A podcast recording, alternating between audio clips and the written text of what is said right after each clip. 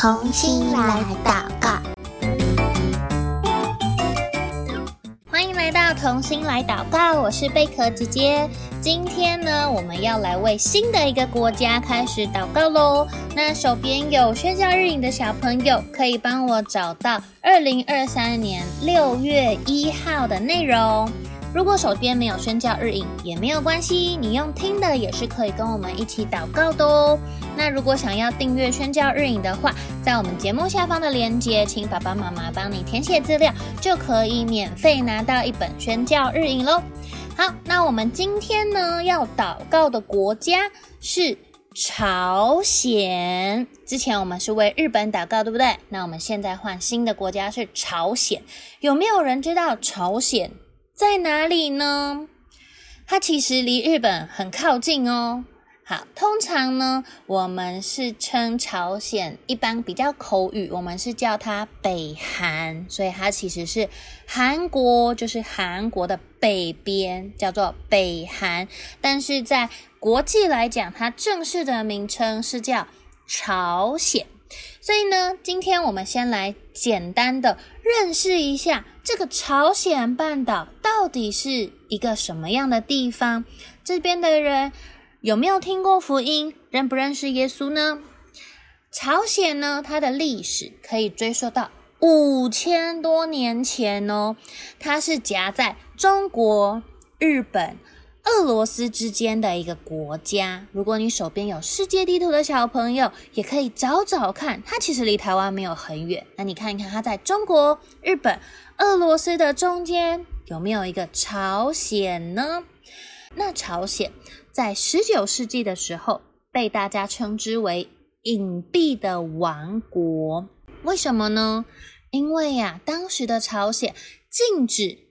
外国人进入，也不从事任何的国际贸易。一八六六年，第一位宣教士罗伯特·汤马斯 （Robert Thomas） 试图要将福音带进朝鲜，但是呢，他却在平壤附近殉道了。一直到一八七八年，就是大概。距离现在是一百四十五年前的时候，有一群在中国听到福音的朝鲜人，他们就把圣经翻译成朝鲜文哦。然后呢，在一八八四年，第一批的宣教士就获准进去朝鲜，就是在将近一百四十年前。其实呢，一开始要传福音是非常困难的，但是在一段时间之后，在朝鲜的元山还有平壤，都分别出现了复兴，就是开始有很多的人相信耶稣。上帝呢，或许是用这个方式来兼顾当时的朝鲜教会。因为那个时候他们被日本占领，可是很多朝鲜的基督徒还是很坚韧不拔，持守着他们的信仰，坚持没有离开耶稣。那在一百多年前，就是在一九一零年到一九四五年，是日本占领朝鲜半岛，而且呢要逼迫他们，强迫他们要变成规划成日本人。一直到二次大战结束之后，这个朝鲜半岛呢，才从日本人的手中被解放。那当时呢，这个朝鲜因为它有分北部跟南部，由苏俄来协助半岛朝鲜半岛的北部来复原。那南部怎么办呢？他们的南部就是美国还有其他的联合国成员来协助他们。虽然当时其实他们的目标是要让这个南部跟北部能够统一成一个朝鲜半岛，但是最后呢，他们还是被分成大韩民国跟韩国，变成两个国家了。所以在呃旅行的时候，通常如果我们说我们要去韩国，通常都是去到。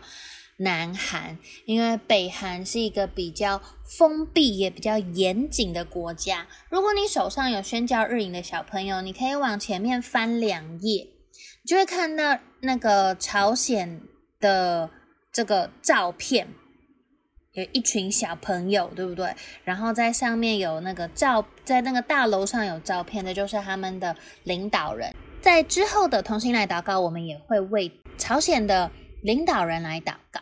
好，那今天呢，我们透过刚刚贝壳姐姐说的这个故事，我们可以理解，其实，在很久以前，福音是有传到这个朝鲜，传到北韩的，也有很多的人接受这个福音。只是呢，在现在的朝鲜，基督徒的人数，并不是这么多，加上他们的呃政治啊，还有人民的一些思想啊，让他们其实没有这么的容易能够接受耶稣。所以今天在我们第一天为朝鲜祷告的时候，我们要一起来为整个朝鲜的呃能够接受福音、能够听见福音，一起来祷告，好吗？那我们要一起低头闭眼睛，然后等一下贝壳姐姐祷告一句，也请你跟我开口来祷告一句。亲爱的主耶稣，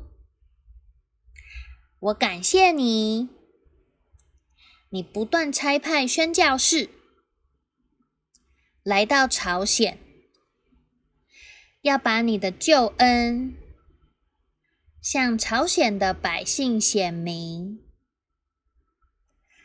因为你爱朝鲜人，希望他们都能悔改，都能认识你。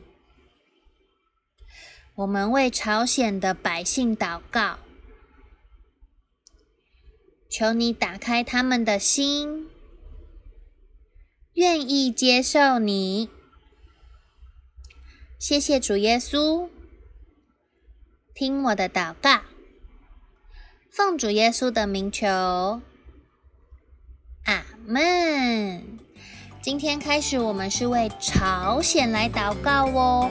如果你对这个国家还不是很认识的话，我们也可以上网，或者请爸爸妈妈跟我们一起，可以看宣教日以前面两页有很多介绍的内容，我们可以先对它有一个基本的认识哦。